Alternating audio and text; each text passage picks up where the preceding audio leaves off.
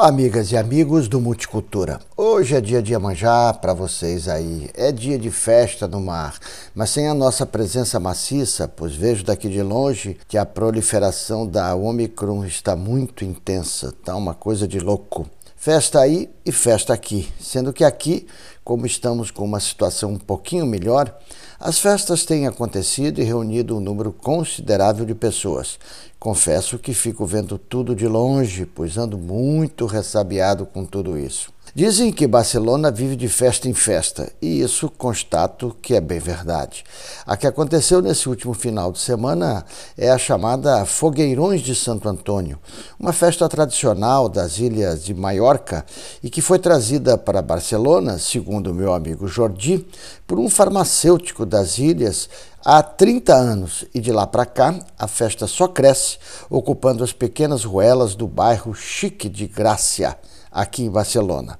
Há quem diga, e saiu em jornal daqui, que na verdade quem trouxe a festa para cá foi um padre, pois ela tem uma dimensão religiosa por conta de Santo Antônio. Não importa, o que vale é a festa.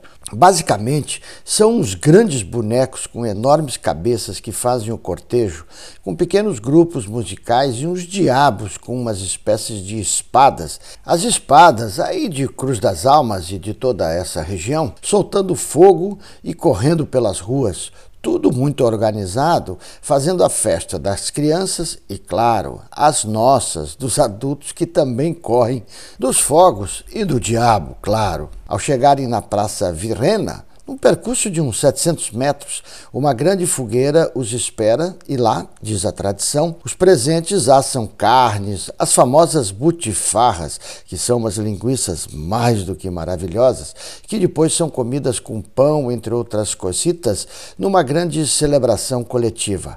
Claro que com a pandemia isso está proibido mas a festa ocorreu solta. A turma mais velha, mas também muitos jovens, tocam as músicas populares tradicionais usando, entre outros, um instrumento chamado chimbomba, é, no, na, na, língua lá das ilhas, que é um antigo instrumento formado por pele de cordeiro e uma varinha que roça a pele.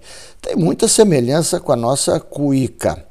Enfim, amigos e amigas, hoje é dia 2 de fevereiro. Já estamos tristes o suficiente pela partida inesperada do querido Marcelo Sá, da Sala de Arte e Cinema, e de Alaíde do Feijão. É muita tristeza que estamos vivendo e por isso preferi trazer um pouco da alegria dessas celebrações em nossas conexões, pois temos que enfrentar esse difícil momento com muita força e união e, por que não dizer, com alto astral.